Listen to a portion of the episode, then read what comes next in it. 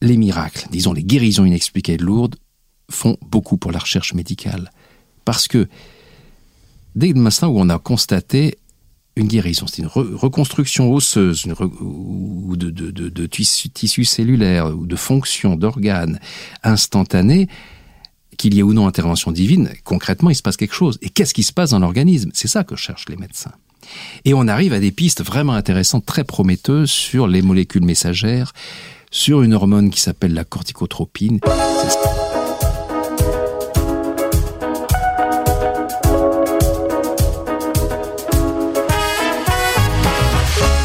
Bonjour à tous, bienvenue à un nouveau numéro de contact. Cette semaine, une question mais ô combien explosive. Croyez-vous au miracle? Et je suis sérieux, ce n'est pas une boutade ou une blagounette. La question, je le répète, est sérieuse. Le monde serait-il plus euh, enchanté? Est-ce que c'est un mot qu'on pourrait employer, Didier? Mhm. Enchanté. Il dit, mm c'est bon c'est tout va bien jusque-là. oui, Vous savez pas qui est en face de moi, mais je vous le présenterai. Donc, est-ce qu'il serait plus enchanté le monde que nos esprits euh, rationalistes veulent bien le croire? On dit que la foi peut déplacer les montagnes, peut-elle aussi donner à certains le pouvoir, par exemple, d'être à deux endroits en même temps? Euh, c'est un pouvoir quasi magique, mais euh, ça relève aussi peut-être du miracle. Nous en discuterons. Et puisqu'on parle de foi, euh, dans la perspective de la parabole de la multiplication des petits pains, alors encore une fois cette semaine, je vous invite à multiplier les j'aime ou les likes qui nous permettent d'être à plusieurs endroits en même temps sur la toile avec succès. Abonnez-vous à notre chaîne sur YouTube si vous, vous nous y regardez présentement, mais aussi sur Odyssey, Rumble, euh, Apple, Google, Spotify. Vous pouvez nous suivre sur nos réseaux. Il s'agirait donc de Facebook, Instagram et même TikTok aujourd'hui parce qu'on est jeune et branché. Mon invité, je vous le présente parce qu'on est rendu à faire ces choses-là. Didier Van Covelart, euh, vous êtes un auteur prolifique, jeune prix Goncourt. C'était en 1900 94. Vous aviez à l'époque 34 ans pour Aller simple. Euh, et ce ne fut pas pour vous un Aller simple parce qu'il y a eu d'autres succès derrière le Goncourt. Vous avez écrit depuis toujours, mais depuis toujours aussi, vous vous intéressez à ce que j'appellerais les, les passerelles entre hmm. les mondes. Vous aimez dire que le merveilleux est une arme de résistance. Alors cet automne, parce qu'on parle de merveilleux, vous avez signé L'insolence des miracles. C'est chez Plomb, un très gros succès. Hmm. Euh, alors peut-être qu'on peut commencer à, à détailler tout ça. En quoi, effectivement, il y a une arme de résistance quand on accepte qu'il y a quelque chose de merveilleux dans le monde? Déjà, c'est se soustraire à la soumission à la réalité à la fatalité, donc euh, généralement euh, au pessimisme, euh, à la dépression. Il est, rare que le spectacle du monde tel qu'il est, tel qu'on nous le présente à, à longueur d'antenne, soit très réjouissant. C'est vrai. Donc, euh, et ça débouche sur quoi? Bah, Sur cette forme de passivité pernicieuse qui consiste à dire, euh, de toute façon, ça ne peut être que pire. Euh, on voit pas le bout, on s'en sortira pas. Tous les indicateurs sont au rouge, etc. Oui, d'accord. Sauf que on, on accumule cette, cette charge de, de passivité, d'acceptation, de désenchantement, et donc on n'a plus recours à l'action, on n'a plus recours au rêve. Et sans rêve, il n'y a pas d'action. Donc l'enchantement peut générer l'action? Le, réenchantement, oui. C'est-à-dire raconter, qu'est-ce que je fais dans l'insolence des miracles? Je raconte une autre histoire. Je suis pas en train de dire euh, non, le monde n'est pas épouvantable, non, la barbarie n'a pas pris le pouvoir partout. Euh, euh, oui, il y a ça. Et puis, il y a d'autres choses.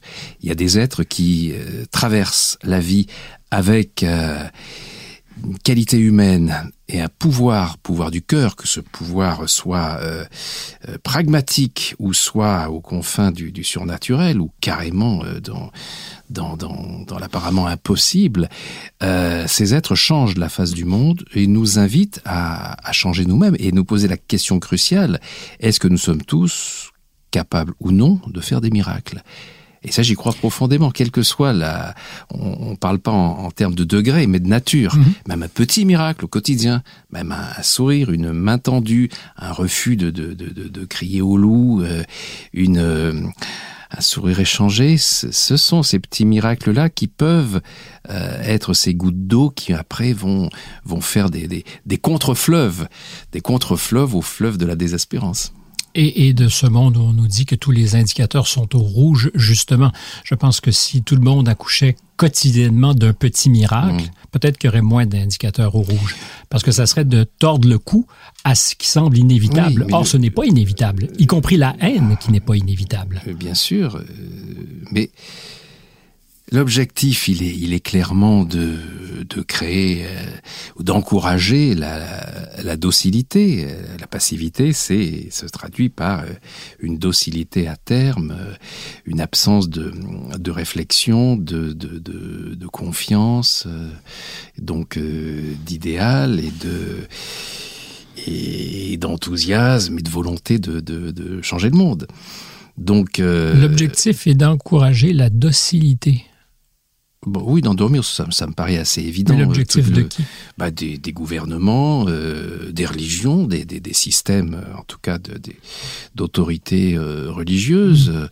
Et il euh, n'y a qu'à voir comment les autorités euh, religieuses euh, chrétiennes, notamment catholiques, traitent le miracle, les miraculés et les faiseurs de miracles, pour comprendre que ça dérange. Le, le, miracle dérange encore plus les autorités religieuses que les autorités scientifiques. Mais c'est vrai, c'est mm. absolument une des conclusions à laquelle on peut arriver en lisant mm. votre Insolence des miracles, c'est que les scientifiques sont davantage prêts aujourd'hui à recevoir l'hypothèse du miracle que semblent être les autorités euh, liées à l'Église. Parlons chiffres. Prenons le cas de Lourdes.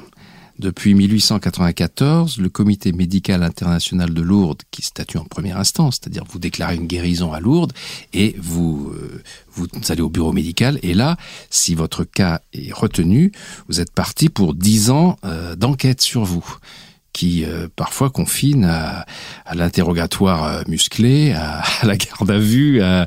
Il y a qu'à écouter les témoignages des miraculés. C'est l'inversion, un, chemin de croix. L'inversion de la présomption d'innocence, quoi. C'est-à-dire qu'il faut absolument faire la démonstration. Oui, bah, le but premier, premier bah, c'est déjà de euh, déclasser la maladie, de la rétrograder en maladie psychosomatique, donc elle ne rentre pas dans le cahier des charges euh, du comité médical. Euh, mais il n'empêche que malgré ce cahier des charges euh, draconien et dicté par les médecins, c'est-à-dire que la guérison doit d'abord, ça doit être une pathologie touchant un organe précis. Une pathologie pour laquelle il n'y a pas de traitement connu au jour où il est survenu. Euh, donc incurable. Et la guérison doit être instantanée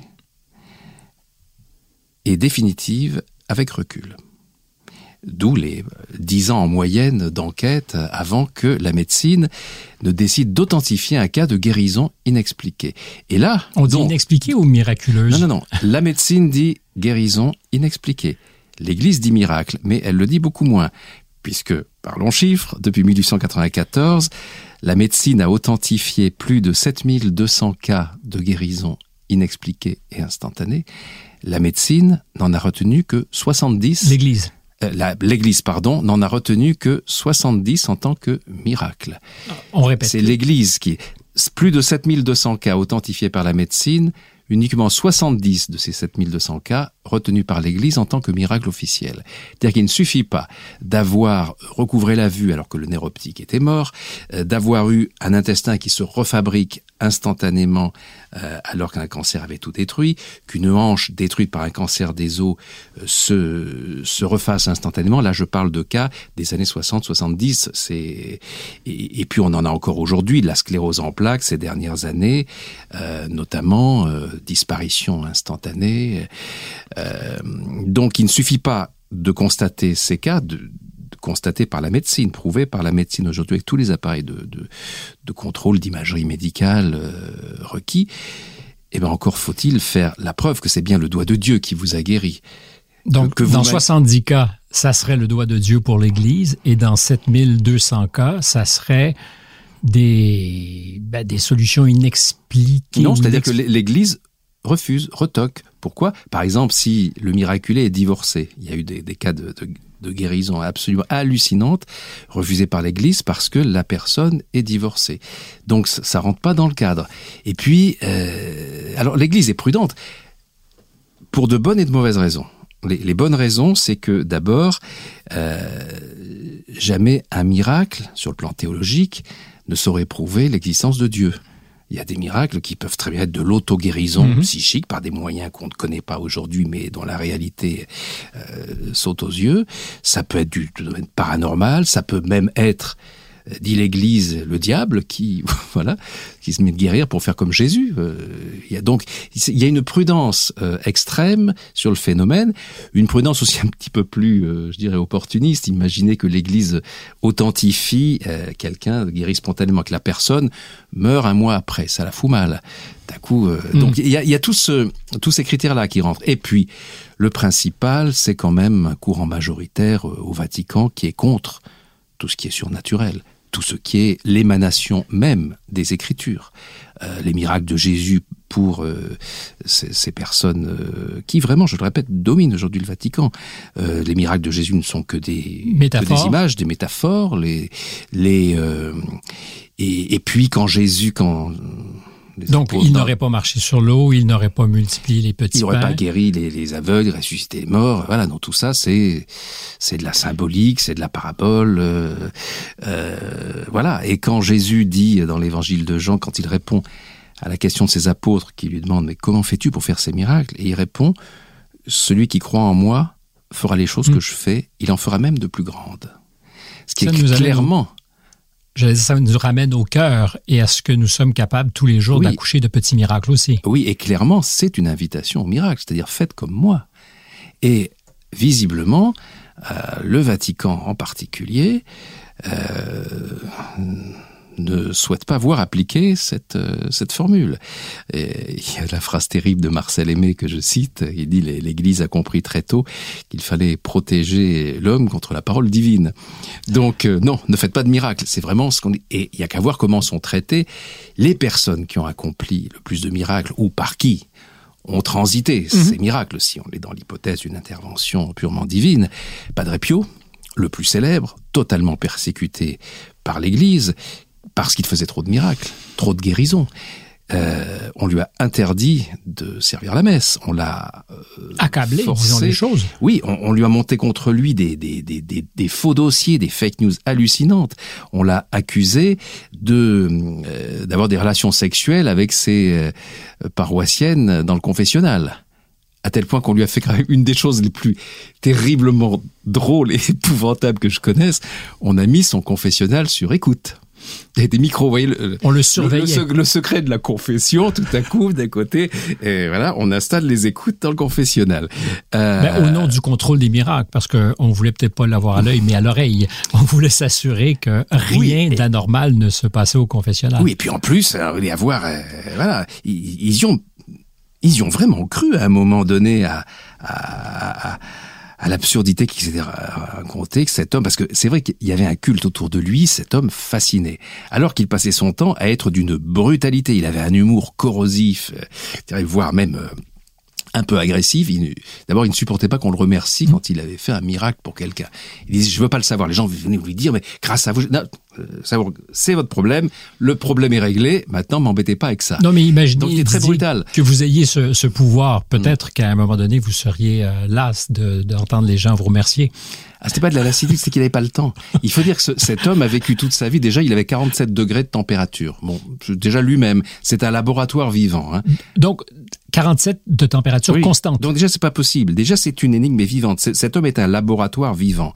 Il était, euh, euh, il avait des stigmates. Alors l'Église l'a accusé d'avoir fabriqué de, de- de faux, de faux stigmates, de mettre de l'acide carbolique, des choses, enfin, des- complètement débiles, alors que ça apparaissait, ça se disparaissait, on voyait très très bien en public. Donc euh, ils ont, Pour ceux qui sont dubitatifs en nous écoutant et Mm. qui, euh, parce qu'on va déplier lentement tout ça, il y a beaucoup de choses à dire. Vous parlez du Padre Pio. Euh, les stigmates, Mhm. de quoi s'agit-il? Littéralement, de stigmates qui seraient semblables Euh, aux blessures qu'aurait encaissé le Christ, quoi. Bah, tout à coup, le- les, les chairs s'ouvrent, le, le sang se met, euh, se met à couler, et, euh, et ça se passe en public. Alors que ce soit un phénomène psychosomatique, euh, ce qui est très probable. D'ailleurs, l'écrasante majorité des, des stigmatisés euh, saignent un trou qui se forme au creux des paumes. Or, s'il y a une chose dont on est sûr, c'est que si Jésus a été crucifié, ça ne pouvait pas être euh, par les paumes, car ça ne tient pas le poids du corps, Mhm. ça se déchire. Il faut vraiment être dans le poignet, l'espace de desto, dans- très particulier, et c'est là que, on le sait, que, que, que les Romains crucifiaient. Mais toute l'iconographie religieuse, tous les tableaux montrent, euh, dans l'écrasante majorité, euh, le clou au milieu de la paume. Donc le fait que les gens d'une grande foi, d'une grande ferveur, aient reproduit euh, ces, stigmates au creux des paumes, me semble-t-il, hein, c'est une interprétation personnelle, ça va plus dans la thèse du pouvoir euh, psychosomatique euh, que d'une action directe de Jésus qui souhaiterait honorer la personne en lui euh, donnant les blessures qu'il a eues. Vous voyez, donc le débat, il est, il est constamment euh, euh, ouvert. Il s'agit pas de euh, mon livre, c'est pas un livre euh, de croyance, c'est un livre de constat. Je constate des faits euh, authentifiés par la médecine, par des appareils de contrôle, par les, témoignages euh, historiques, par les, témoins, par, les caméras, par tout ce qu'on veut, et je m'interroge là-dessus. D'où ça vient et puis pourquoi les humains réagissent-ils comme ça Euh, En l'occurrence, cette persécution, je le répète, orchestrée par le Vatican autour de, de Padre Pio, et, et encore, c'est pas lui qu'on a fait le pire. C'est le plus célèbre, et lui, il a fini par être réhabilité par Jean-Paul II, à Et qui, à il avait prédit, oui, bien sûr, d'abord réhabilité de son vivant. Il faut dire qu'en 1947, il avait prédit à Jean-Paul II, le jeune prêtre polonais qui était venu le voir, euh, qu'il serait pape, qu'il serait euh, visé par un attentat, il réchapperait de justesse? Enfin, et on a les, preuves euh, de cette lettre écrite, et, Jean-Paul II l'a tout le temps citée. Et, euh, et une fois d'ailleurs élu pape, c'est le premier à qui il s'adresse pour lui demander s'il peut aider sa meilleure amie qui, a un cancer en phase terminale. La médecine a dit qu'elle était perdue. Et deux jours après, le cancer de cette femme a disparu. Donc Jean-Paul II était vraiment, quand il a été pape, la, canonis, la béatification et la canonisation de Padre Pio se sont faites en, un temps record, moins de deux ans. C'était jamais vu ça. Donc euh, lui, il a été réhabilité. Euh, tous ceux qui avaient euh, concouru à, ce complot contre lui, à ces complots contre lui, lui ont demandé pardon de son, de son vivant. Mais il y en a d'autres, notamment Yvonne Aimée de Malétroit, qui, elle, n'a jamais trouvé grâce. Trop de miracles, trop de dons. Ouais. C'est ce qu'on disait euh, de cette femme. Mais j'ai envie de revenir euh, au Padre Pio pour ceux qui ne seraient pas familiers, parce que c'est des histoires qui sont absolument euh, merveilleuses, à couper le souffle, mais qui, en dehors de certains cercles, ne sont pas tellement publicisées. Comme si justement on voulait que le doute l'emporte. Alors de ce Padre Pio dont vous nous parliez à l'instant, euh, on découvre lorsqu'on l'exhume en mars 2008, je suis dans votre livre, page 139, euh, pour le 40e anniversaire de sa mort, donc, euh, qu'on le trouve intact. Aucune trace de décomposition, de putréfaction ou d'attaque de vermine, aucune trace de mort, en fait, si ce n'est l'absence de respiration. Quand on le pique, il saigne, constaté sur TF1 l'historien Joachim Boufflet, consultant auprès de la congrégation pour la cause des saints. Oui, là on est. En plus, ces images, tout le monde a pu les voir. Tout le monde peut les voir aujourd'hui en cherchant bien euh, dans les archives euh, d'internet. C'est pas de la télé menteuse. On, on non, voit. non, non. Et puis le médecin légiste dans la même émission, il y avait le médecin légiste qui était là, qui a eu cette déclaration extraordinaire. Il a dit, on dirait qu'il sort de chez la manucure. C'est pas des, des paroles habituelles chez un 40 médecin légiste. après avoir Donc, été il mis y en a un langage. Ça veut dire quoi? Ça veut dire qu'il y a un langage. Euh, du corps, de la conservation. Il faut dire que Padre Pio, qui était déjà un sacré blagueur euh, de son vivant, l'est encore plus depuis qu'il est mort, apparemment. Euh, L'état de son corps, c'est juste anecdotique par rapport à toutes les manifestations dont il est crédité. Certaines filmées par des caméras, euh, euh, imprimées sur des, sur des photos. euh, et puis il continue, par exemple, il y a... Il y a eu, une série là de, manifestations en série justement. Euh, ça a commencé en, je crois, en 2012. Euh, une américaine, euh, Cindy Russo, qui a son petit-fils qui est euh, qui condamné par la médecine, très grave maladie et tout, et son, mari lui a dit, ben, je t'emmène en pèlerinage à Rome pour prier. Et là, elle, elle est à Rome et Elle a prié et puis elle, est en pleurs. Et là, elle voit un moine, un moine barbu, passe devant elle et qui lui dit euh, T'inquiète pas, pour ton petit-fils, il est guéri. Et la personne part. Et elle se rend compte, seulement elle est dans un état de stupeur. Comment cet homme sait-il? Et en plus, elle se rend compte qu'il lui a parlé italien et qu'elle ne comprend pas l'italien. Or là, elle a compris. Premier temps. Deuxième temps, elle est dans la boutique de souvenirs et là, elle voit un mug et elle reconnaît dessus la tête du moine qui vient de lui parler en italien. Et elle sait pas qui c'est. Et elle demande au vendeur, euh, pardon, mais c'est qui là sur ce mug? Il dit, bah, Padre Pio. Et euh, ah, c'est pas qui c'est, mais elle se renseigne. Et euh, elle découvre donc tous les pouvoirs de cet homme de son vivant. Et puis, sitôt, elle, elle appelle chez elle, à Cleveland, et, euh, et on lui apprend que l'enfant a passé l'examen et, et qu'il n'y a plus de cancer, et puis il est guéri.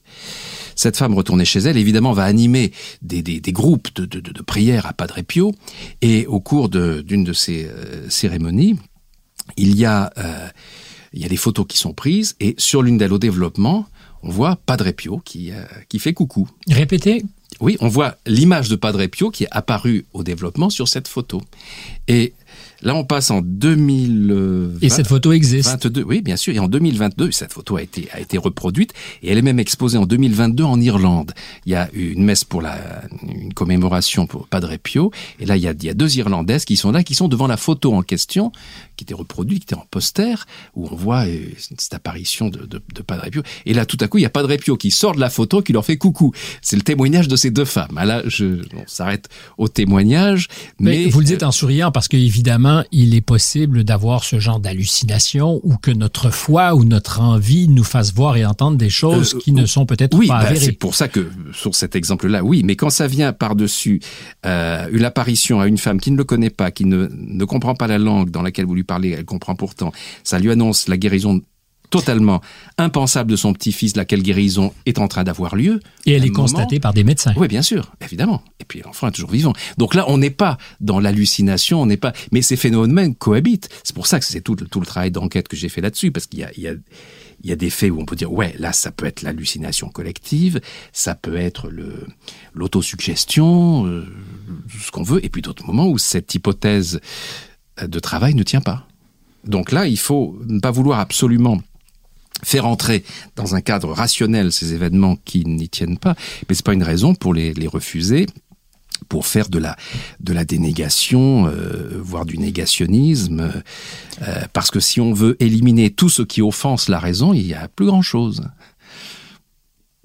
vous avez très probablement raison Didier Van Kovalart euh, ou Van pardon Kovalart. Ma question qui est liée à ce que vous disiez au départ le pouvoir du cœur vous croyez qu'il est capable de changer, d'altérer le monde sensible? En tout cas... Parce que le miracle, c'est un peu ça. Bon, le, quelles sont les conditions euh, nécessaires, peut-être suffisantes, pour obtenir un miracle? Évidemment, c'est l'amour, la foi, mais pas toujours. Je prends un exemple d'un cas très célèbre euh, à Lourdes qui se passe en 1900. C'est un, un employé des chemins de fer, il s'appelle Gabriel Gargan, et qui est totalement incroyant, qui est un athée basique, et il y a un accident de chemin de fer et il a les os broyés euh, multiples fractures la gangrène cimée cet homme est foutu il est en train de mourir. Et euh, comme il croit en rien il veut qu'on lui foute la paix euh, il veut pas être amputé bon il veut mourir. Et sa mère elle elle est très pieuse et elle le supplie d'accepter de se rendre à Lourdes pour euh, demander un miracle. Et lui on veut pas rien à foutre. Et puis sa mère est tellement on pleure et tout qu'il finit par accepter de lui donner ce dernier espoir. Pour faire du bien c'est même consoler un petit peu à titre préventif de sa mort imminente. Il va à Lourdes et là il est guéri instantanément. On a tous les documents médicaux c'est à dire que les, les os se, se rejoignent il n'y a plus de fracture il y a plus donc euh, cet homme je le répète totalement incroyant. Est-ce que c'est Dieu qui a fait le boulot un peu pour le provoquer ou est-ce que c'est sa maman qui a fait le job? Par Parce amour croyait. parfois il y a ça aussi l'exemple encore plus euh, extraordinaire je pense que c'est une des plus belles histoires que relaté dans l'insolence des miracles. C'est ce qui c'est Émile Zola, c'est ce qui est arrivé à Émile Zola à Et Lourdes. qui, lui, est allé à Lourdes dans l'espoir de démontrer que tout ça, c'était du pipeau. Ah, c'était pas un espoir, c'était une ferme volonté. Il avait un projet quasi Zola, politique. Je euh, vais vous montrer Oui, que oui, en- en- le monde de la raison sera en expliqué ce qui... 1897, voilà, il découvre Lourdes et il est en 94, pardon, et il est profondément choqué, blessé par ce qu'il appelle l'exploitation merca- mercantile de la souffrance humaine par des, dit-il, je cite, par des prêtres intéressés et des médecins complices. Et donc il décide de se les payer dans un livre qui va s'appeler Lourdes et qui sera donc un livre à charge contre cette escroquerie, entre guillemets, euh, qu'il mm, pense avoir euh, observé à Lourdes. Et fidèle à sa méthode journalistique, il prend le train des pèlerins de Paris jusqu'à Lourdes et là, il va faire son casting. Il choisit les deux héroïnes de son livre.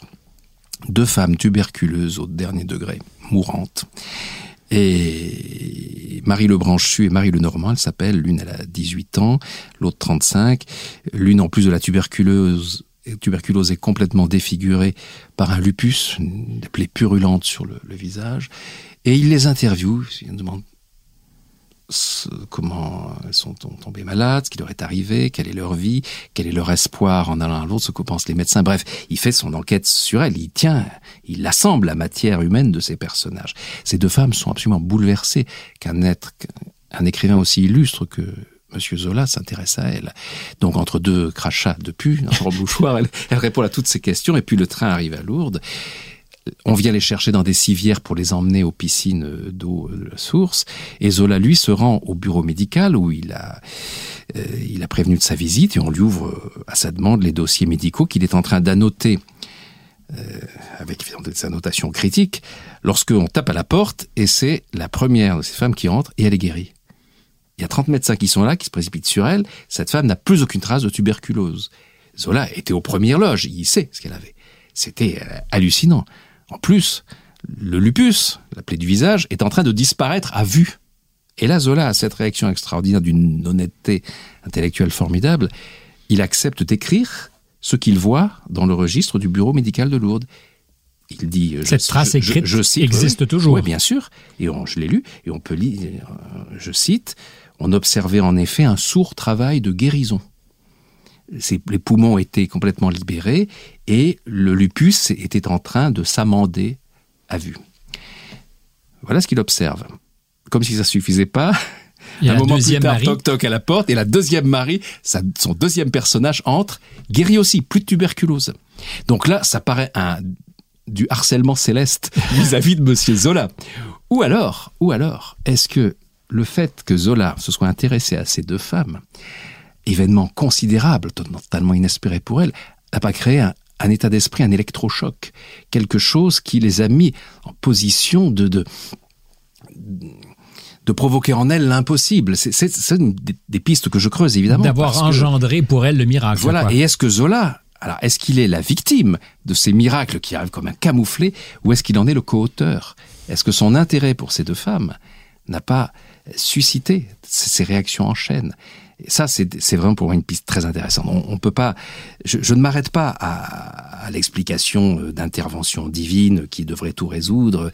Non, et d'ailleurs, ce qui est formidable. Sinon, il a le sens de l'humour en haut. Parce qu'il a bien attendu euh, Zola. Il était prêt, lui, à lui Oui, donner mais je sa pense, réponse. l- l'insolence des miracles, je veux dire, mon titre, il veut bien dire ce qu'il veut dire. hein. c'est je, tous les cas que j'ai sélectionnés, il y a ça, il y a cet humour, il y a cette insolence, cette provocation. Mais que ce soit une provocation divine ou une provocation de notre esprit, de notre organisme, qui essaie de nous faire savoir qu'on a les moyens de, de, créer l'impossible. Et d'ailleurs, euh, ce qu'il y a de formidable que j'ai observé à Lourdes, j'ai parlé avec les, médecins du comité médical international, avec le président du bureau médical, le- les miracles, disons les guérisons inexpliquées de Lourdes, font beaucoup pour la recherche médicale.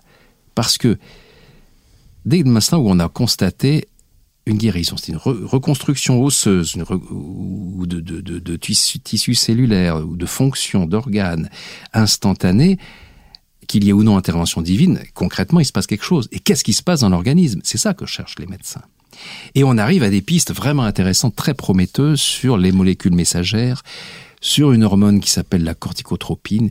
C'est celle quand, par exemple, vous êtes au volant, ah, il y a un camion qui vous fonce dessus. Donc techniquement, votre cerveau n'a pas le temps de, demander à, votre pied de freiner, à, tout, aux mains. Mhm. Donc ça, on sait que ça ne peut pas passer. Le réflexe, c'est un, millième de deux secondes. Et là, c'est cette hormone en question, la corticotropine, qui prend le pouvoir. Ça, c'est ce que c'est la médecine aujourd'hui. Est-ce que cette hormone aurait le pouvoir, justement, de créer, euh, en fait, d'amener ce qui se passe, c'est-à-dire comme si le corps était ramené à l'état de la constitution embryonnaire. Où là, Originelle. Voilà, où là se, se fabrique manière très très rapide de, de, de, de, de l'os, de l'organe. Et, et, donc voilà ce sur quoi travaillent les médecins grâce à ces guérisons Est-ce qu'on pourrait donc provoquer cette tempête vous, vous dites exactement ce que dit le, le docteur Patrick Tellier, qui est l'ancien président du bureau médical de Lourdes, dans un livre formidable. Et il dit si seulement nous pouvions arriver artificiellement à reproduire ce que nous constatons, nous médecins, sur ces guérisons inexpliquées de Lourdes, c'est-à-dire en dehors du phénomène de foi, de, de ferveur ou de, de, de ou de, de, de, pouvoir du lieu sur les, sur les esprits et sur les organismes Est-ce que si on peut arriver à comprendre le mécanisme de guérison instantanée qui se met en place dans le corps et le reproduire pour tout le monde? C'est ça l'espoir formidable de la médecine que permettent ces nombreux cas de guérison? Deux questions. Ces guérisons inexpliquées, euh, peut-on dire qu'elles devancent la science par moment? Euh, En tout cas, elles, elles, ouvrent le chemin, elles, elles proposent des pistes. Et, oui. et quelle est l'archétype du médecin, vous en avez rencontré, qui accepte d'aller se frotter à son doute ou à, son, son jugement critique, qui, j'imagine, pour la plupart d'entre eux, au départ, doit douter de la possibilité vous savez, miraculeuse. Le, le, Comité médical international de Lourdes, comme son nom l'indique, c'est une trentaine de médecins de différents pays, parmi lesquels il y a des croyants, des athées, des, des gens sans opinion. Ils sont bénévoles euh, je n'ai pas une réponse très claire à cette question-là. Euh, officiellement, oui, mais bon, après il y a des jetons de présence, choses comme ça. Voilà, ça. Pour moi, c'est pas le problème. Hein. Le problème, c'est que c'est des gens qui essaient de faire, euh, voilà, qui sont avant tout des médecins tenus par le serment d'Hippocrate, qui essaient non seulement de soulager les gens, mais de comprendre ce qui peut soulager, et puis qui euh, qui sont là pour euh, pour rendre des comptes aussi à l'Église, puisqu'il, il, c'est eux qui jugent en première instance et qui, lorsqu'ils estiment que le cas est retenu, ils transfèrent à l'Église qui en fait ce qu'elle veut. On a vu ce qu'elle en fait. Hein. 7200 cas, elle en retient que 70. Euh, Petit ratio. Déjà, et puis, et puis, bon, comme je vous dis, il faut pas être divorcé, il faut être un bon chrétien, prouver l'héroïcité de ses vertus, c'est-à-dire que ça a encore que cette guérison miraculeuse a encore euh, augmenté votre foi et vous a rendu euh, encore un, meilleur chrétien. Et, puis, euh, et puis, il faut fermer sa gueule aussi. Il y a, eu ils sont traités de manière, je, vous disais, c'est c'est un peu une inquisition médicale parfois le comité, parce qu'on est là. Je cite Jean-Pierre Belli, hein, les cas des, un miraculé officiel de l'Église, un des 70 dans, dans les années 1990. Mmh. Euh, Serge Bellis, sclérose en plaques, euh, dernier degré, paralysé, euh, qui va à Lourdes en fauteuil roulant et, et qui en repart en trottinant. Il, rentre chez lui, il passe sa tondeuse, il repeint sa façade, il, il en revient pas, il fait du vélo, à tel point que les voisins se disent c'est pas possible, il a simulé. Euh, mais il aurait simulé pendant des années. Oui, mais, ça, ça, là, on parlait de rationalisme tout à l'heure, et tout à coup, les gens ou non, quand on veut absolument trouver une explication rationnelle à un phénomène qui nous dépasse, on dit voilà on dit n'importe quoi. Qui a consacré sa vie à faire semblant. C'est comme de dire pour le, le, Gabriel Gargan dont je vous parlais tout à l'heure, ce, cet incroyant euh, employé des chemins de fer qui guérit tout à coup, pourquoi il n'a pas été officialisé par l'Église? Parce qu'il y a un, un, médecin, un certain docteur Vacher, qui a qu'il n'était jamais allé à Lourdes, qu'il n'avait jamais rencontré, qui a publié un bouquin qui s'appelle un pamphlet qui s'appelle Les Dessous des miracles et qu'il a dedans dit mais Gabriel Gargan c'est un simulateur. Il a fait croire à, sa pathologie pour toucher l'assurance euh, des chemins de fer. Or on peut simuler à la rigueur une euh, paralysie mais pas la gangrène c'est beaucoup plus compliqué. C'est beaucoup plus compliqué. Et puis, et puis pas, pas les os qui, qui, qui sortent de, de, de la peau, qui ne se sont pas rejoints. Enfin, c'est débile. Je veux dire, ce médecin euh, qui s'autoproclame rationaliste est, est, un, est un illuminé euh, pervers qui réussit à, à jeter l'anathème sur ce brave homme incroyant qui s'est retrouvé guéri de manière absolument indéniable. Miraculeuse. Voilà. Donc, pour vous dire que on est souvent maltraité. Et Jean-Pierre Belli, dont je parlais tout à l'heure, dans les années 90, je suis tombé sur une émission de l'après-midi qui s'appelait Aujourd'hui Madame, je crois, dont il était l'invité principal, et il disait Je vis un calvaire depuis que je suis miraculé. Et je veux dire, si je ne voulais pas témoigner, non seulement pour dire merci à Dieu, puisqu'il était très croyant pour lui, c'est Dieu, la Vierge l'avait guéri, et donc il voulait témoigner en tant que croyant, et puis il voulait montrer aussi à tous les gens malades comme lui qu'il y a un espoir, qu'il y a une, possible, qu'il incarne. C'est pour ça qu'il a tenu pendant plus de dix ans, et il me disait on essaie de me faire dire ce que je n'ai pas dit, on me, c'est comme à l'audience quand tout à coup un procureur s'acharne contre vous. Et euh, il me dit, mais par moments, il, réussirait presque à me faire croire que je suis un simulateur, car je, ce qui m'est arrivé n'a pas pu mhm. m'arriver.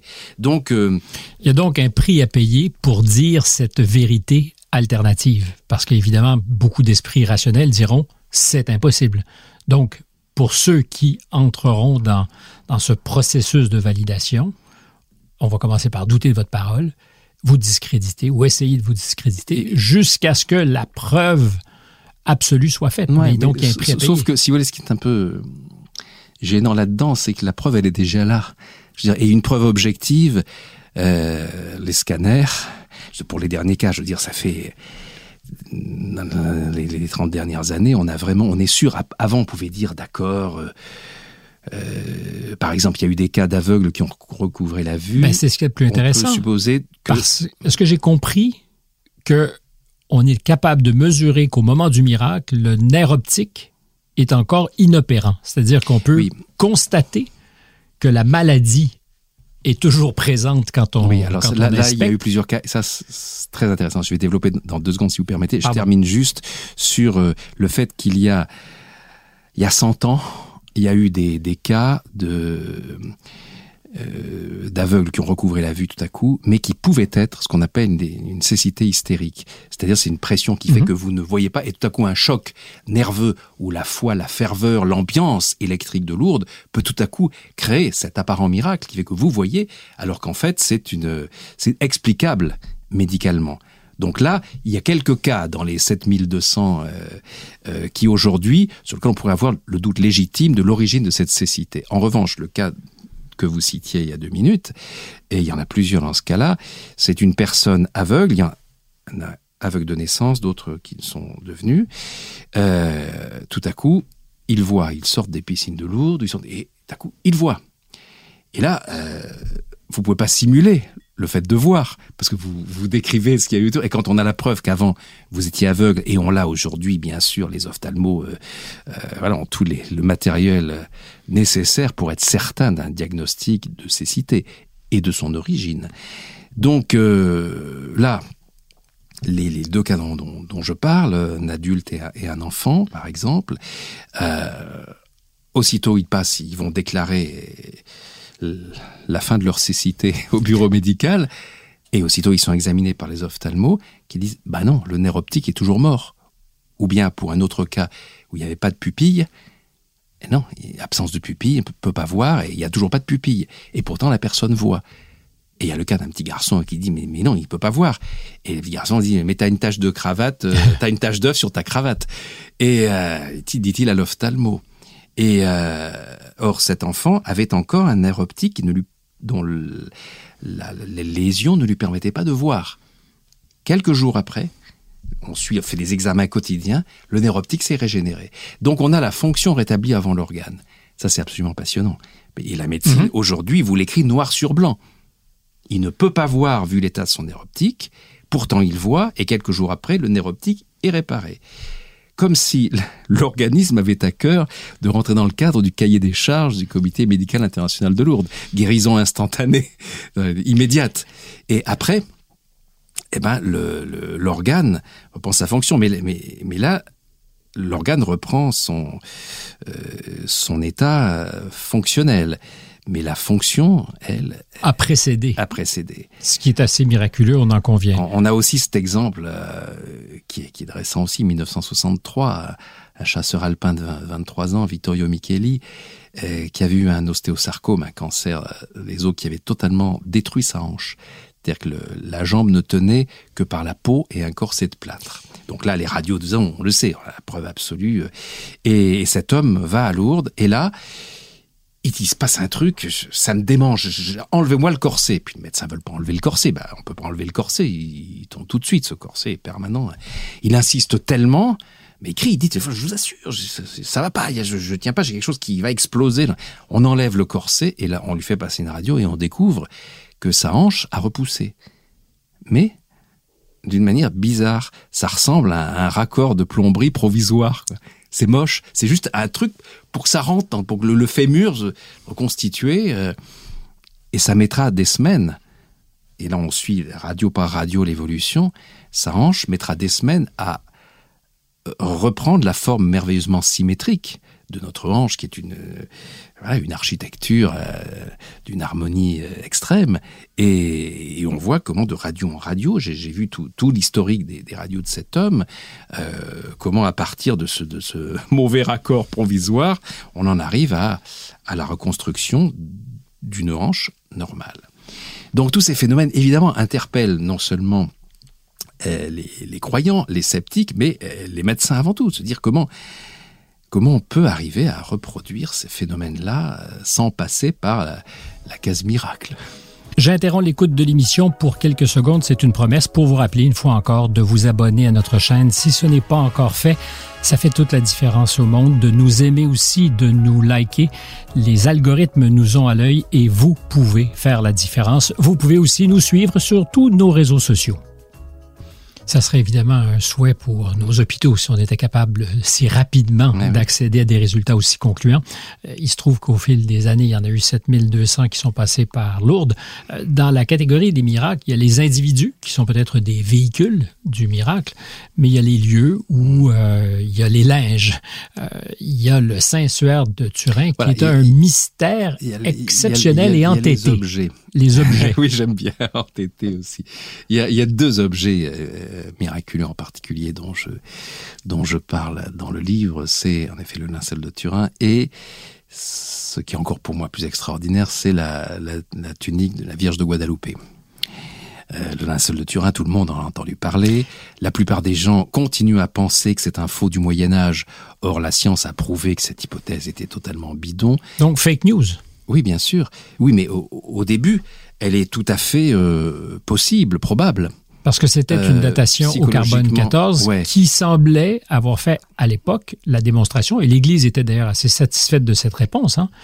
Euh, L'Église a provoqué même cette réponse. J'ai enquêté suffisamment là-dessus pour, pour que donc le cardinal voulait... Berton, et notamment, c'est un secrétaire d'État, euh, confiait que c'était une, euh, une escroquerie. À un moment donné, l'Église, une escroquerie euh, protectionniste. L'Église a eu très peur de, de se faire piquer le sang du Christ, puisque sur ce linceul de Turin, donc qui est euh, le linge funéraire dans lequel aurait été enseveli Jésus après la descente de croix.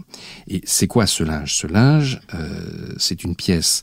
On est certain qu'elle vient du premier siècle, le système de, tissage, les pollens, les fleurs, tout ça. Donc, euh, euh, si c'est un faux, c'est un faux fabriqué à partir d'un tissu du premier siècle dans la région de Jérusalem, car il y a des, des fleurs et des, des pollens qui ne euh, ne se trouve que dans cette région. Et des et botanistes certains, ont attesté ça. Ouais, et certains ont disparu après le troisième siècle. Donc, on a tout un faisceau, si vous voulez, de, de preuves, et le, énormément de botanistes ont publié là-dessus. Surtout le professeur Avinoam Danin de l'université hébraïque de Jérusalem, qui en tant que juif n'est pas, euh, on peut pas le soupçonner trop de vouloir prouver la dématérialisation de Jésus dans un linge funèbre. Euh, pourquoi dématérialisation? Parce que c'est ce que raconte ce linge sur lequel il y a donc d'une part l'empreinte sanguine d'un homme euh, flagellé avec une trace de, de, de, plaie au côté et euh, couronné d'un casque d'épines et après avoir été crucifié, c'est ce que raconte le cadavre mm, qui a laissé son empreinte sanguine authentifié depuis euh, 1902 par... Euh, alors le premier, c'est le professeur Yves Delage de l'Académie des sciences euh, qui voulait faire la preuve que c'était un faux. Et il a eu l'honnêteté, bah, comme Émile Zola l'aura, euh, de dire non, c'est un vrai cadavre, c'est du récent, et plus toutes les humeurs différentes. Donc il a fait une analyse absolument euh, euh, inattaquable et confirmée par tous les, hématologues, les chirurgiens, les spécialistes en, en anatomie qui ont étudié l'empreinte derrière lui. Donc il se trouve que cette empreinte illustre totalement ce qu'il y a dans les évangiles. D'où le soupçon euh, d'infos fabriquées pour euh, par l'Église pour euh, pour faire une pièce à conviction à partir des évangiles, quoi. Sauf que là, il, bah, pour ça, il a fallu crucifier un mec pour de bon, si c'est pas Jésus. Et puis et déjà avoir à l'époque pensé que mille ans, deux mille ans plus tard, ce linge servirait à faire cette démonstration. oui, ou, ou, même même si on prenons l'hypothèse que c'était fabriqué au Moyen Âge. Au Moyen Âge, il y a des trafics de reliques euh, incroyables. Donc c'est tout à fait... C'est un business. Euh, c'est psychologiquement tout à fait recevable au départ, l'hypothèse que c'est un faux du Moyen Âge. Et pour lequel on aurait pris un, un tissu du premier siècle, dans, on aurait crucifié un bonhomme là euh, du Moyen Âge, tel que c'est écrit dans les, dans les évangiles. Sauf que il n'y a pas que l'empreinte sanguine, il y a cette fameuse image. Et c'est quoi cette image Qui se trouve dans les zones où il n'y a pas de sang. Déjà, c'est curieux la, différence. Mhm. Euh, cette image, c'est une roussissure de certaines fibres du lin euh, sur une épaisseur de 40 microns. Donc c'est totalement superficiel. C'est ça qui fait cette image, qui a les propriétés d'un négatif photo. On le sait depuis les photos de, de l'avocat Secondo Pia. En 1898 déjà. Voilà. Et, euh, et depuis que la science étudie donc, cette image, on a tout essayé de savoir qu'est-ce qui provoque cette roussissure. Euh, et en plus, je rajouterais, oui, avant ce mystère de l'image, c'est que donc on a cette pièce à conviction d'un corps contenu dans ce linceul et qui est resté 30 heures, vu l'état de la coagulation et euh, l'absence de décomposition. Donc là encore, la médecine légale est formelle là-dessus. Et donc ensuite, ce corps en a été retiré, puisqu'il n'y a rien, il n'y a aucune... Oui, mais il a été retiré sans aucun arrachement des fibres de lin ni des caillots de sang, ce qui est rigoureusement impossible. Donc là, encore un facteur impossible, même si c'est un faux, on ne sait pas. Comment, comment le confectionner D'où l'hypothèse de dématérialisation. Est-ce que cette dématérialisation aurait provoqué l'image? Un phénomène de, de, de, de haussissure. Qu'est-ce qui est à l'origine? Alors, faisons court, je vous passe sur la, je vous donne la réponse tout de suite telle que, euh, où en est la science aujourd'hui, c'est que cette image, les propriétés de cette roussissure ne peuvent être causées que par un laser. Alors on va dire ah ouais c'est un faux avec du laser. Non, c'est pas. On a réussi avec le docteur Gaston Siès, un, un spécialiste de, de laser thérapie dans les, dans les cancers. On avait même fait l'expérience lui et moi euh, pendant le, journal de 20 heures euh, de France 2, euh, on a réussi à retrouver la, couleur et la euh, l'épaisseur de, de, cette roussissure avec un, un, type de laser que le docteur Sies avait, avait trouvé. Mais on est arrivé à faire quoi? Un tracé laser. Or, ce qu'il y a sur le linceul, ce sont des points, des pixels, si vous voulez, mhm. par analogie. Et il y en a des milliards. Donc il faudrait imaginer des, milliards de lasers à tir orthogonal qui tout à coup fabriquent cette, image. Donc là, l'hypothèse du faux euh, est difficilement recevable sur un plan rationnel. Qu'est-ce qui peut provoquer ça dans l'organisme? Eh bien, On a trouvé. Nos noyaux d'ADN émettent un laser naturel, qui est une lumière très très faible, mais suffisante pour servir de marqueur en cancérologie.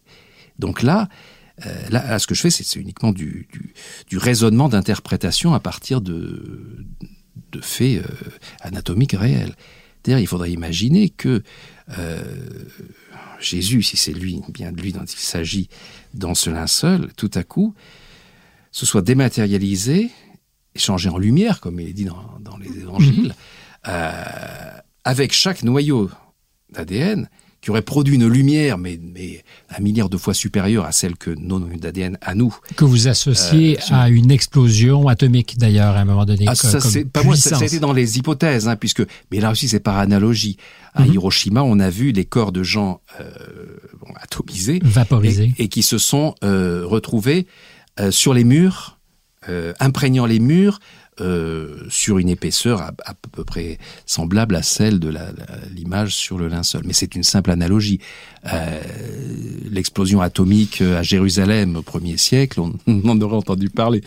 Euh, donc euh, non, la seule hypothèse aujourd'hui, pardon pour le mot, mais euh, rationnelle, ce serait ça, c'est-à-dire que euh, il y aurait eu, mais c'est totalement inexplicable, comment changer, comment créer une, une, lumière aussi forte capable de, de, de créer cette, cette roussissure des fibres euh, en même temps qu'il y a une dématérialisation au sein de, de ce linceul. Donc ma seule, je veux dire, je répète, c'est une interprétation. Bah, elle illustrerait cet épisode étrange euh, des évangiles, il s'appelle la transfiguration, vous savez, sur le, le mont Tabor, -hmm. où Jésus semble se charger comme on charge des batteries Exactement. au soleil. Là encore, c'est une analogie, c'est une tentative d'interprétation. Mais euh, voilà ce que nous raconte euh, ce linge, mais qui est destiné à nous faire réfléchir beaucoup plus. Il est destiné à la science beaucoup plus que euh, qu'aux croyants et, qui et la science veulent pas. A été plus réceptive d'ailleurs que l'Église ne l'a été une fois encore. Oui, et je vous disais pourquoi l'Église à un moment a eu très peur, c'est que pendant les les examens de 1978 de, du STURP, un organisme de scientifiques international qui sont venus faire des, milliers d'heures d'analyse, d'études et de prélèvements sur le linceul, euh, notamment sur les taches de sang. Un sang euh, à la conservation aussi inexplicable, avec de l'ADN, dégradé mais un ADN présent. Et il y a des bandelettes de ce sang des prélèvements qui ont disparu. Et il y a des gens qui ont annoncé que qu'ils allaient faire un clonage euh, du Christ. Du Christ. Et ils l'ont fait, en tout cas un clonage moléculaire. Hein, c'est pas. Si le corps du Christ se trouvait dans le linge, évidemment. Oui, mais en tout cas, le, à partir du sang de la personne. Euh, mais voilà. si vous aviez aujourd'hui à débattre avec Michel Onfray, qui, vous savez, vient de sortir un livre sur Jésus, le personnage historique dont il conteste l'existence, est-ce qu'on pourrait dire à Onfray, mais Michel, aller voir euh, ce linge et peut-être que c'est une partie de la réponse qui dépasse vos spéculations historique et rationnel et qui tendrait à démontrer quelque chose si vous voulez, nous échappe. Michel Onfray se, se fonde, comme beaucoup d'autres avant lui, sur l'absence de documents. C'est vrai que la, les évangiles, c'est euh, oui, souvent contradictoire. Bon, il y a, y a peu de mentions de ce prophète euh, Jésus. Il y en a quand même, et un peu. Donc on peut dire que s'il avait fait tout ce qu'il dit, il y aurait plus de traces. C'est une hypothèse euh, d'historien. Lui se fonde donc sur une insuffisance de témoignages historiques. Et moi, je fonde ce que je dis sur une surabondance de preuves scientifiques matérielles, constatables euh, et inexplicables euh, à l'intérieur de ce linge qui euh, produit, je veux dire, il y a eu des milliers de crucifiés euh, dont on trouve la trace dans, dans, dans les documents historiques crucifiés par les Romains. Il y en a un seul, d'après les documents, qui était couronné d'épines, comme on dit, en fait, c'est un casque d'épines, c'est un instrument de torture. Hein, quand on voit mm -hmm. sur, sur l'empreinte sanguine, toutes les pointes rentrées dans le crâne, c'est un instrument de torture. Et c'est le seul, donc, euh, par assimilation, le fait de dire, bah oui, ça ressemble à, à tout ce qu'on décrit de, de Jésus. Voilà, on est après, euh, chacun se fait, se fait son opinion, mais on ne peut pas, comme on ne peut plus dire aujourd'hui que c'est un faux du Moyen Âge, parce que le carbone 14 a analysé avec sans doute une certaine forme de complicité de l'Église qui voulait à un moment donné discréditer euh, cette relique, ce, ce linge, pour éviter euh, qu'on continue à, à piquer du sang et même à le voler. Euh, euh, donc les échantillons remis étaient des échantillons qui étaient dans des parties, bon pour faire court, hein, parce que le dossier est très complexe, qui étaient dans des parties reprisées au Moyen Âge. Donc le fait qu'on ait une analyse carbone 14 mais, avec des, des suppositions médiévales peut reposer n'exclut pas oui le fait oui ils ont analysé des fils qui dataient du moyen âge des, des fils reprisés en plus l'inventeur même de la, de la technologie du, du carbone 14, Williard Libby, disait que c'était pas du tout approprié pour dater un linge comme ça tellement contaminé. Euh, en plus, il y a des incendies. Il a, il, a eu, il a eu plusieurs incendies qui ont failli le détruire, des inondations. Donc, euh... et, et aussi des sauvetages miraculeux oui. de ce linge, je vous en parlais, parce que justement, lors d'un de ces incendies, il y a ah ben, le dernier, euh, il y a un pompier qui, euh, dans des conditions miraculeuses, 1997 à la cathédrale de Turin, sept départs de feu, donc l'origine accidentelle assez peu probable. On a vraiment voulu le détruire, le, le linceul. Et donc un pompier qui arrive à sortir de ben, de ce coffre-fort dans lequel, dans lequel se trouvait le linge. Il, il réussit à briser les vitres blindées et, c'est là où le dossier est très intéressant. Et encore, on est en 1997, on est, euh, voilà, on a tous les témoignages, on a tous les films, on voit, on a la caméra qui, qui filme des, des, mhm. des chaînes d'infos qui filment au, zoom euh, euh, ce les coups de marteau que, que, donne cet homme. Or, il est impossible, d'après tous les spécialistes. Parce que je dis coffre-fort, mais c'est parce que le linge était protégé dans cette boîte de verre blindé. Voilà. Et il était absolument improbable qu'on puisse ah, on ne pouvait le pas déloger à coup de marteau, c'était impossible. Un, blindage, les gens qui l'avaient construit et même les autres spécialistes qui n'étaient pas. Bon, on peut dire oui, celui qui l'a construit, il veut protéger son la qualité de son blindage, donc il va dire c'est pas possible de le briser comme ça. Mais non, tous les experts étaient unanimes. C'est ce qu'il a réussi à briser euh, ce, blindage pour sortir le, petit coffre qui contenait le linceul, c'est impossible. Et il avait entendu une voix lui dire euh, Vas-y, tu peux, c'est à toi de le faire. Et il y est allé. Et alors que pour lui, le linceul était un faux. C'est intéressant le témoignage du pompier, Mario Tremator. lui, pourquoi il s'est précipité? Il était de repos ce jour-là et il voit les flammes. Et il se dit, mais qu'est-ce qu'il y a? Quelque chose qui brûle Et il apprend que c'est la cathédrale de Turin, notamment la chapelle Guérini, qui pour lui est un chef-d'œuvre d'architecture. Et il s'y précipite pour aider ses copains pompiers, non pas pour sauver le linceul, parce qu'il croit que c'est un faux du Moyen-Âge, comme euh, beaucoup de gens à l'époque, mais parce que il faut essayer de sauver cette merveilleuse chapelle. Et c'est là qu'il entend cette voix Sauve-moi. tu peux y arriver. Encore une fois, un miracle. Alors, je veux revenir justement à ces traces de sang, hmm. parce que tout est lié. Et là, on se déplace à l'église Saint-François, c'est bien ça, mhm.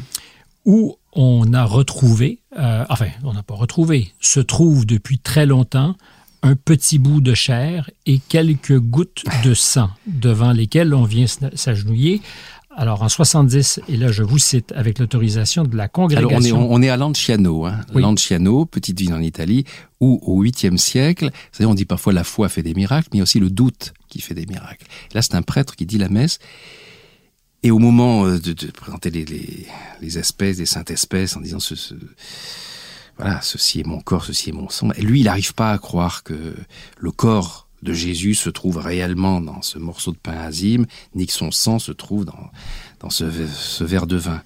Et là, pendant la messe, l'hostie se change en morceau de chair et le, le vin se change en sang. Alors on pourrait croire que c'est une légende du 8e siècle. Il y a très peu de documents en plus conservés de l'époque là-dessus, sauf que les objets en question sont toujours là. Objets étant quelques traces de sang, un petit bout de chair mmh. qui existe toujours dans cette église. Et là, en 70, donc, avec autorisation de la Congrégation pour la doctrine de la foi qui voit à ces choses-là, il y a euh, un professeur, Ruggero Bertelli, de l'Université de Sienne, qui dit que les conclusions de son étude sont stupéfiantes. Il s'agit de sang humain coagulé et le morceau de chair est un fragment de cœur du tissu musculaire strié du myocarde qui semble avoir été découpé avec la précision d'un grand chirurgien. Les deux sont d'origine humaine, issus d'une personne de groupe AB, comme le sang, pardonnez ici le bruit, qui, on le verra plus loin, imprègne le linceul de Turin, le suaire d'Oviedo et la sainte tunique d'Argenteuil. Oui, qui sont les, les deux autres linges de, de, la passion, mhm. un peu les, c'est les trois pièces du puzzle. C'est-à-dire que la, le, le suaire d'Oviedo, c'était le mouchoir qui était mis sur le, visage. du supplicié, sur lequel on trouve, quand on superpose les deux, c'est exactement les mêmes, les mêmes plaies. Donc, euh, on est certain à 99,9% que c'est le même homme euh, qui a saigné dans le linceul et dans le suaire d'Oviedo. Et, euh, et la tunique d'Argenteuil, c'est la tunique qui est conservé en banlieue parisienne, euh, dans, la commune d'Argenteuil, euh, parce que Charlemagne en avait fait cadeau à, sa fille qui était l'abbesse de, du monastère d'Argenteuil, euh, cette tunique qu'aurait porté Jésus pendant la flagellation. Et les traces de flagellation sur cette tunique sont superposables à celles qui figurent sur le linceul de Turin. Et, et pardonnez l'expression, ça match. Donc ça match, ça match complet. Et en plus, il n'y a pas que les, les blessures qui matchent, euh, il y a le sang et l'ADN. C'est le même groupe sanguin AB et c'est le, le, même ADN. Donc, euh, et c'est le même ADN et le même groupe de sang qu'on retrouve euh, au 8e siècle et donc encore aujourd'hui, puisque les analyses se font régulièrement et elles ne changent jamais. Ces analyses de 1970 que vous avez citées ont été reprises par l'ONU, commission euh, médicale de l'ONU, qui a refait tous les, toutes les mesures, tous les calculs, qui est arrivé à la même conclusion en disant que ça dépasse euh, évidemment toute la compétence de la science, que c'est inexplicable et, que c'est prouvé. Et puis, et puis, il y a eu des piqûres de rappel. C'est marrant quand même. C'est prouvé que c'est inexplicable. Oui, oui bien sûr. Euh, la preuve est là. C'est-à-dire qu'on peut pas, on peut pas dire c'est un faux. Ou alors, ça voudrait dire qu'à chaque nouvelle analyse, on va prélever un morceau de cœur sur quelqu'un de vivant, parce que c'est ce que disent ces analyses aussi. C'est-à-dire que euh, les propriétés physico-chimiques, elles sont intactes. Or, elles disparaissent au bout d'une vingtaine de minutes. Donc ça veut dire que ce morceau de, cœur a été prélevé il y a moins de 20 minutes. On a encore eu cet exemple-là en 1996. Je vous passe les exemples précédents. Mais en 1996, on est à Buenos Aires et un prêtre dit la messe et après, à la fin de la messe, on vient lui, lui donner une hostie que quelqu'un avait jetée par terre. Donc hostie souillée, la procédure dans ce cas-là veut qu'on mette cette hostie dans un verre d'eau distillée pour qu'elle s'y dissolve. Ce que fait le prêtre, et il met ce, verre d'eau dans le, tabernacle. Quelques jours après, il le ressort euh, pour jeter l'eau. quoi. L'hostie a dû se dissoudre, sauf que non, à la place, il y a un morceau de cœur. Mais ça peut être un canular. Qui palpite.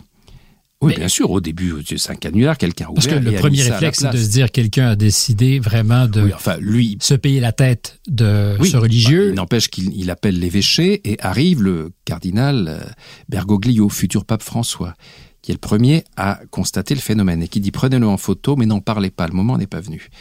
On remet ce machin dans le, dans le tabernacle, et puis chaque fois qu'on le ressort, d'abord il grandit, donc le canular, bon, déjà... ça dépasse un peu les, frontières de, ce qu'on pourrait supposer. Euh, ça palpite, c'est de la chair vivante. Et ça va continuer comme ça pendant euh, trois ans jusqu'à ce que le cardinal Bergoglio, qui à l'époque était évêque coadjuteur euh, de Buenos Aires, devienne l'évêque titulaire. Et là, il prend le dossier en main et il fait analyser par les plus grands laboratoires du monde, laboratoire de médecine légale, les ce, morceau de chair. Et là, les analyses sont les, le dossier le plus complet qui soit. Euh, Université de Columbia aux États-Unis, professeur Frédéric Zougib, sommité mondial de la médecine légale, euh, à qui on apporte bien sûr son, ce qu'a analysé sans dire d'où ça vient. Mais il y a sur place, il y a des journalistes, il y a des, il y a un avocat qui est là, donc il y a, une équipe pour voir comment il réagit. Et là, on va dit, mais qu'est-ce que c'est que ce truc? Vous venez de m'apporter un morceau de cœur qui a été prélevé il y a moins de 20 minutes. Ça veut dire quoi? Vous avez torturé quelqu'un dans la salle d'attente? Parce que ce que raconte euh, ce, morceau de chair, c'est que euh, c'est un, morceau de cœur humain, ok euh, Groupe sanguin AB et l'ADN qui se révélera être le même que sur les, reliques euh, dont on a parlé tout Encore une fois. Encore une fois, toujours les mêmes. Piqûre de rappel.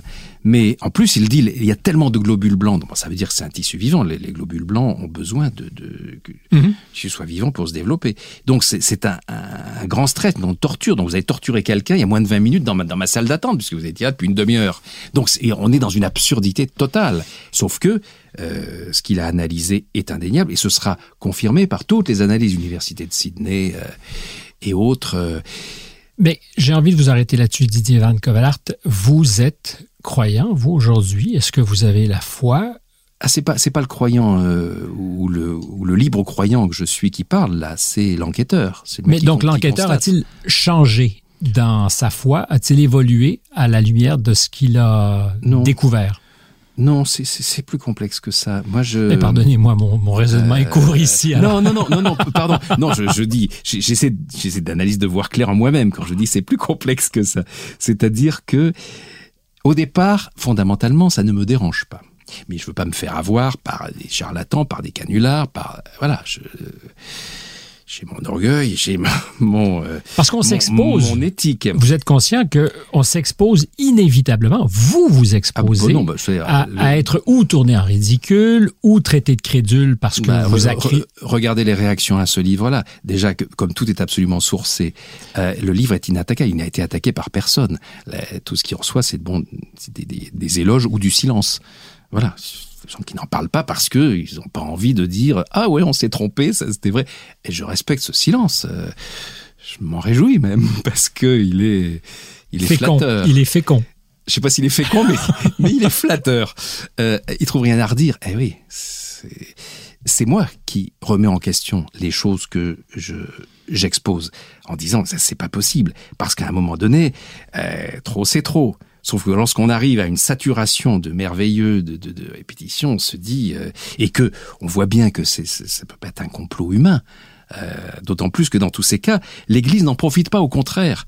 Vous croyez que le pape François, depuis qu'il est pape, il en a parlé de ce prodige extraordinaire qui est la, la, la, la, preuve même de ce qui est écrit dans les évangiles et dont il a été non seulement le, témoin mais l'artisan de la preuve d'authenticité de ce miracle inexplicable. Il Silence a, radio. à ma connaissance, jamais parlé. Il a même été euh, pourfendu, vilipendé, vanné par un ado de 14 ans, s'appelle Carlo Acutis. Et Carlo qui était... Euh, Histoire hallucinante. Ah ouais, un, jeune, un jeune garçon mort en 2006, à 15 ans, après avoir créé le plus grand musée virtuel sur Internet sur les miracles eucharistiques. 136 cas, dont ceux que je vous ai cités, mais beaucoup plus, euh, qu'il a étudié et il a fait un boulot hallucinant, très supérieur à ce que je fais moi dans l'insolence des miracles. Euh, en reprenant tous les témoignages d'historiens, de, euh, de médecins, de, religieux, de, de, témoins oculaires, tout ça sur, sur ces miracles. Et évidemment, il parle de celui de Buenos Aires, auquel euh, François avait assisté, et, il s'en prend à lui en disant, enfin, pourquoi vous n'avez jamais communiqué là-dessus? C'est là, faites votre job, merde Et avec son, son ton de, de, oui, de gamin de 14 ans. Et puis, euh, le jour de l'inauguration dans une église à Rome de, de son musée virtuel, il peut pas y assister, il est transporté d'urgence à l'hôpital où il meurt d'une leucémie foudroyante. Ce gamin qui avait dit l'Eucharistie, c'est mon autoroute pour le ciel. Bah, il meurt d'une leucémie, encore. Cruelle insolence du sort. Drôle de pied de nez. Hein. Et, et qu'a fait le pape François? Bah, Par rancunier, il l'a béatifié. Le jeune homme Ouais, en 2020. Vous savez que pour être béatifié, donc c'est juste après, on est canonisé. Donc c'est la première marche hein, du podium. Pour être béatifié, il faut pouvoir justifier d'un miracle, au moins, qui s'est produit euh, lorsqu'on vous prie, lorsqu'on a prié, voilà, c'est comme ça que la fabrique des, des, saints. des bienheureux et, des, saints, voilà, ça passe par le miracle. Et quel est le miracle qui va être retenu pour lui par le Vatican pour euh, béatifier le petit Carlo Acutis? Eh ben, c'est celui d'un gamin de 7 ans qui s'appelle Mathéus, qui est un petit Brésilien, qui est né avec une maladie du pancréas incurable. Euh, qui l'empêche de manger quoi que ce soit, à part des bouillies protéinées. Et, ce môme, il s'est fait un copain sur Internet. Ce copain, il est mort, mais il a la vie éternelle des réseaux sociaux, c'est Carlo Acutis.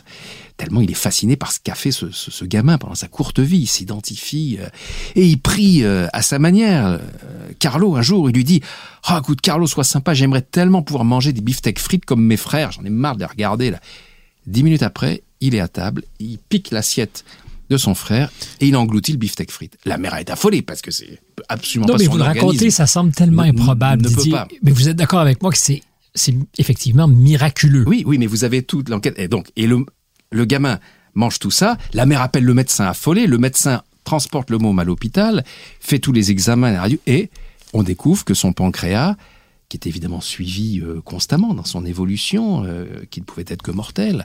Le pancréas est totalement régénéré, il n'y a plus aucune trace de pathologie, il est né avec, ça a totalement disparu. À partir du moment où il a fait cette prière à Carlo.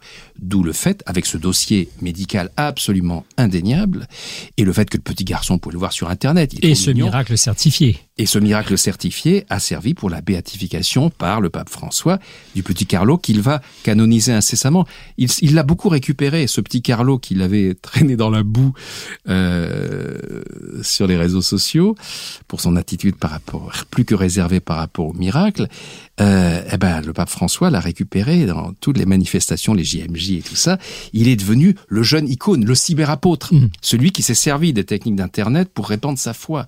Et, et il va en faire un saint geek, euh, quelqu'un qui... Euh, euh, donc voilà, et, depuis que l'insolence des miracles est parue, presque chaque fois que je fais une signature, il y a des gens qui viennent et qui me disent, mais pourquoi vous ne parlez que de Mathéus au Brésil? Je dis, pourquoi? Je dis, parce que ou bien ces gens sont brésiliens, ou bien ils viennent de là-bas, ou ils ont des amis qui sont là-bas, qui leur disent il y a une épidémie de miracles euh, liée à Carlo, tout le monde, depuis que ça a été évidemment, ça fait la une de tous les journaux. Personne n'en a parlé en France, de l'affaire Mathéus et Carlo Acutis, à peine. Euh, mais au Brésil, évidemment, c'est ça a inondé les médias, et il fait que tout le monde s'est mis à prier Carlo. Et nous dirons de l'autre côté de l'Atlantique, crédule ces Brésiliens.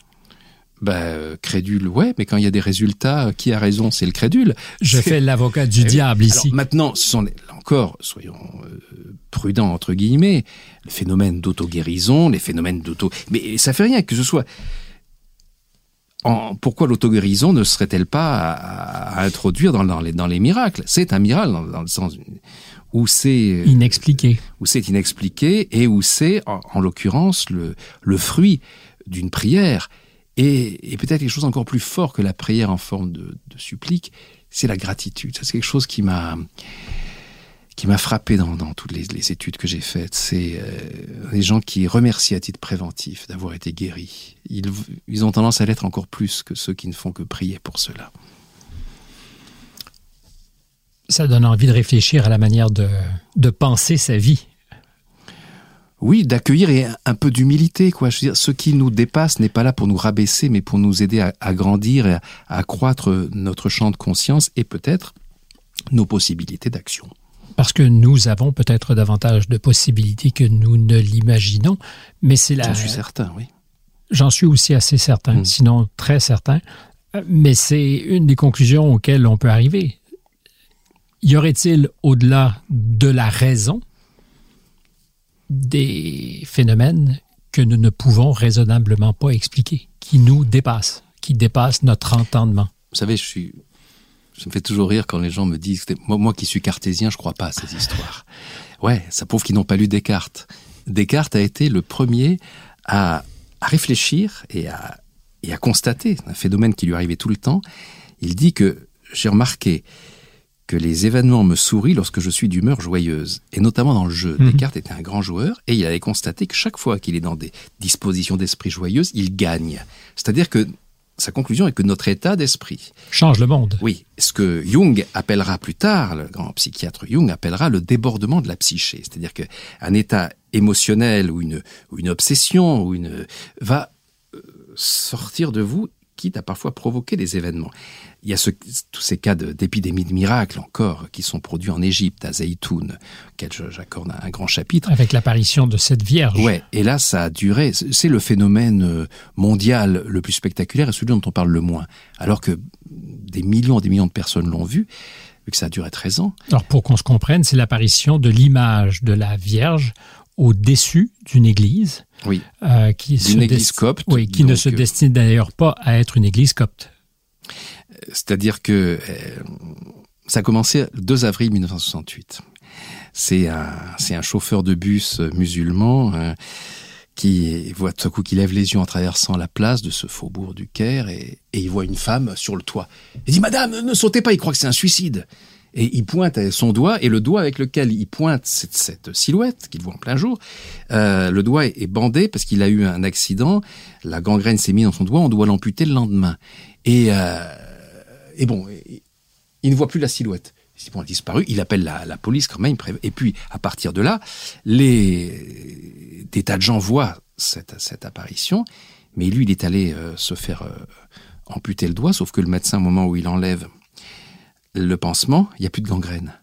Le doigt de ce musulman qui avait désigné la Vierge, d'un coup, n'a plus de gangrène.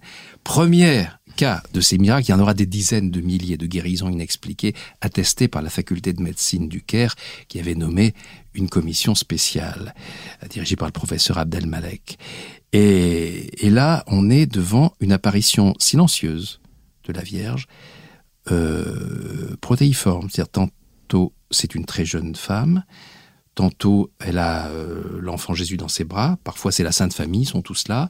Parfois, il y a des colombes qui apparaissent aussi, symbole de la paix. Et alors, on a cru que c'était des lasers. Aussitôt, évidemment, les autorités égyptiennes ne sont pas très favorables des apparitions de la Vierge en pleine rue. Donc, euh, on a évacué tous les véhicules. On a fouillé tous les immeubles, on a tronçonné les arbres pour voir qu'il n'y pas un projecteur d'hologramme. On a même coupé le courant dans le quartier. Le phénomène continuait.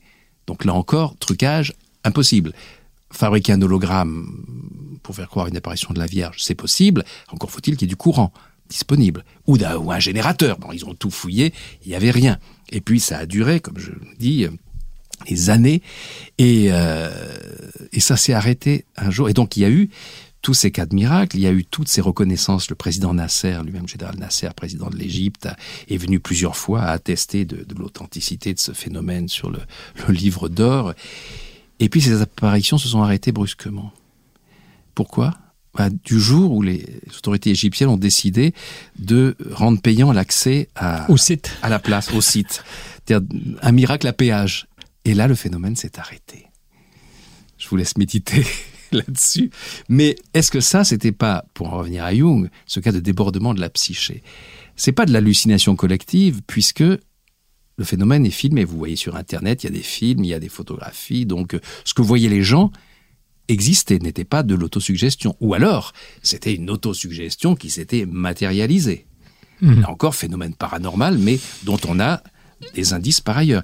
Et ce qui est intéressant, c'est que 50 ans auparavant, jour pour jour, un promoteur qui voulait euh, raser cette église pour construire un, un immeuble a une apparition de la Vierge parlante, celle-là, qui lui dit non, non, il faut que ce reste, ce reste une église parce que dans 50 ans, j'y apparaîtrai jour pour jour. Cette histoire était connue. Elle, mmh. elle se répandait dans la conscience des gens, dans leur espoir aussi pour les, pour les chrétiens coptes. Et euh, est-ce que justement un jour, lié à des persécutions de chrétiens, il y a des tas d'événements qui avaient lieu euh, juste avant cette période, est-ce qu'il n'y a pas eu eh ben cette, cette, épure cette, qui, est trans, qui est sortie de la psyché de chacun. Là, ce sont des hypothèses euh, à côté desquelles on, on, ne peut pas euh, passer. Il faut, il faut les regarder en face, même si on, certains diront non, c'est une intervention divine, regardez les résultats. Est-ce que notre esprit humain n'a pas la capacité aussi de produire ces phénomènes, ces matérialisations mmh. d'images qui après vont avoir pour effet de, de causer ces bouleversements de guérison à l'intérieur de, de, nos corps, de gens, quelle que soit leur religion d'ailleurs, y compris les incroyants, une fois de plus. Ça donne envie de croire, en tout cas. Un ami à moi et, et euh, avec qui je, je dialogue de ces choses depuis un certain temps, euh, on se disait, il est évident que Van Covelart a lu Charles Fort, le livre des damnés, mmh. Et non pas qu'il s'en ait inspiré, mais qu'il est un peu l'incarnation moderne de, oui, ben de, de, ce qu'il s'était donné comme mission, documenter mm. des choses qui dépassent un peu notre entendement. C'est ce qu'il avait fait avec son livre des damnés. Et votre dictionnaire de l'impossible, pour oui. moi, ressemblait un peu à ça. Alors, je vais vous faire une confidence. Je ne connaissais pas cet auteur. Et c'est euh, Jean-Didier Vincent qui a écrit un, un, article critique formidable sur euh, le dictionnaire de l'impossible dans, dans Le Point qui cite et qui dit exactement ce que, ce que vous dites par rapport à Charles Fort. Et, et là, donc, du coup, je l'ai lu. Et oui, j'ai reconnu, en tout cas, il y, a un regard assez proche, c'est-à-dire il y a, il y, a, il y a un humour, il y a une, il y a une distance, il y a une, à partir de phénomènes qui semblent absurdes, il y a toute une, une logique hyper cartésienne, là, employée dans le bon sens du terme, -hmm. euh, qui se met en œuvre pour essayer de comprendre par quel mécanisme on en arrive à ce résultat dès le moment qu'on ne peut pas l'expliquer par les manières euh, euh, rationnelles classiques. Donc euh, oui, il y a une méthode, il y a un ton, il y a un regard assez proche, mais là encore, je l'ai pas fait exprès. En tout cas, je m'en suis pas inspiré puisque j'ignorais l'existence de cet auteur, je l'avoue humblement.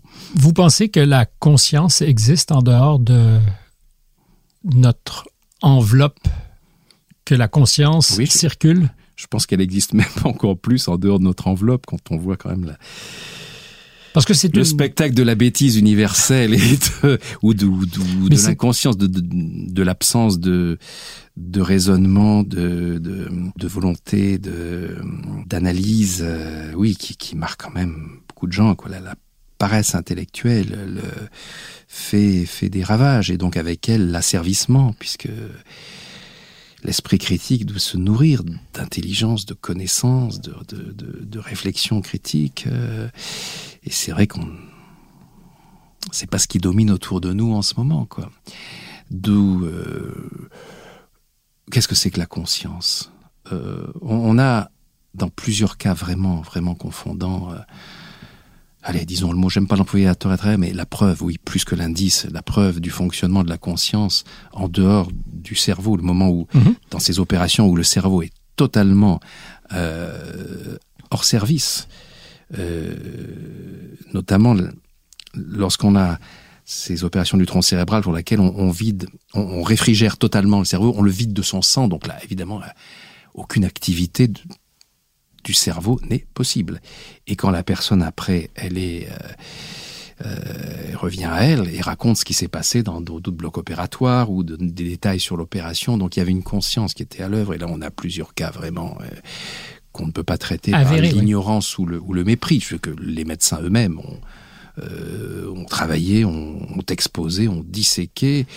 Euh, oui, on peut plus dire, comme on le disait autrefois, que le, le cerveau Produit. secrète de la conscience comme le foie secrète la bile. Euh, non, il y a une conscience extraneuronale qui fonctionne apparemment en dehors du cerveau quand il n'est pas en état de fonctionnement. Un peu peut-être, vous savez, qu'un ordinateur, quand euh, j'allais dire, un problème, vous avez sauvegardé, il y a un disque dur externe qui sauvegardait la mémoire, et puis euh, on vous répare votre ordinateur, et après vous remettez le disque dur externe, et vous refilez la mémoire à l'intérieur. Cette analogie Elle est me très bonne. paraît assez proche du phénomène observé. Donc, vous n'êtes pas trop inquiet de, de cette prochaine étape de votre vie, qui est celle de la quitter. Non, en fait, c'est une forme d'infirmité. J'ai jamais eu peur de la mort, de ma propre mort, évidemment, la mort des gens qu'on aime est quelque chose C'est autre chose. d'insupportable. Mais non, j'ai jamais. Euh, euh, j'ai pas envie d'être malade, j'ai pas envie d'être euh, voilà co- comme tout le monde. Euh, j'ai pas envie d'être handicapé, j'ai pas envie d'être. Mais mais la mort pour moi n'est pas un problème. C'est la vie qui est un problème, un problème à traiter que nous devons traiter à chaque instant de notre existence. Euh, au lieu de se faire du souci pour la mort, non. Je pense que même si la mort euh, sera un peu le produit euh, sur le plan psychologique et spirituel de ce que nous avons développé comme pensée dans notre vie, je crois. Je crois que quand on a eu, par exemple, quand on croit qu'il ne se passe rien après la mort, quand on est profondément convaincu, on risque d'avoir des petits problèmes de l'autre côté, parce que on peut être accueilli dans une forme de néant illusoire, qui est le produit de notre conscience. euh, Nourrissons donc notre espoir qu'il y ait quelque chose Ah ben, derrière le rideau. Oui, ben j'ai- oui, envie de vous dire, dans le doute, voilà, croyons s'il y a une vie après la mort, parce que si jamais il y a rien, si jamais il y avait rien, on aurait passé une vie plus intéressante. On est si d'accord. on, on faisait uniquement l'hypothèse du néant et à quoi bon tout ça. Et à ce moment-là, on n'aura pas besoin d'être convaincu de l'insolence des miracles. C'est votre livre, Didier Van Covelart.